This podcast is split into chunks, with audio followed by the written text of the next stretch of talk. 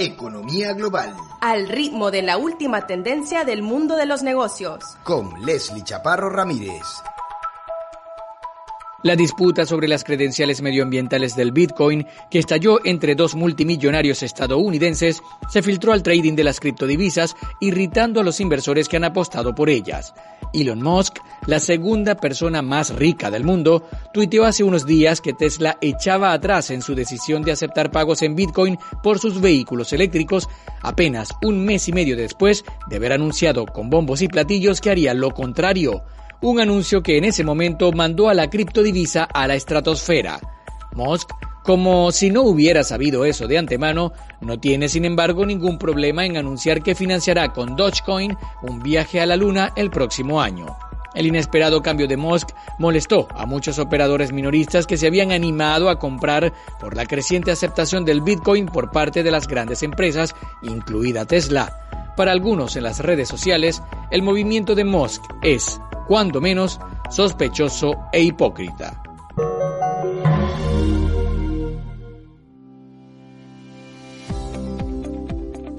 Seguimos con el tema del dinero, toda vez que los inversores especializados en mercados emergentes se están volviendo más selectivos a medida en que el repunte de todo el año pasado se resquebraja bajo el peso de las mayores expectativas de inflación.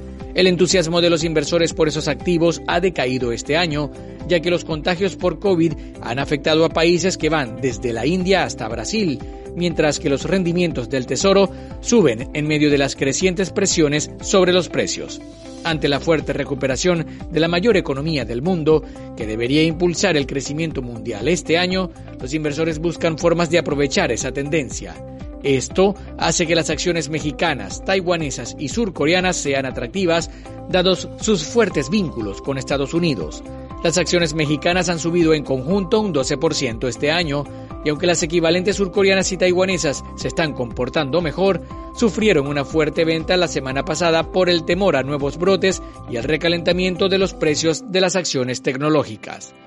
Esto es todo por ahora en esta edición de Economía Global pero en www.golforadio.com encontrarán más detalles de estas y muchas otras informaciones donde le seguimos el ritmo al mundo de las economías emergentes.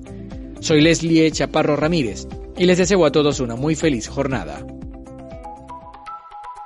Economía global. Al ritmo de la última tendencia del mundo de los negocios. Con Leslie Chaparro Ramírez. Por Golfo Radio 98.3 FM.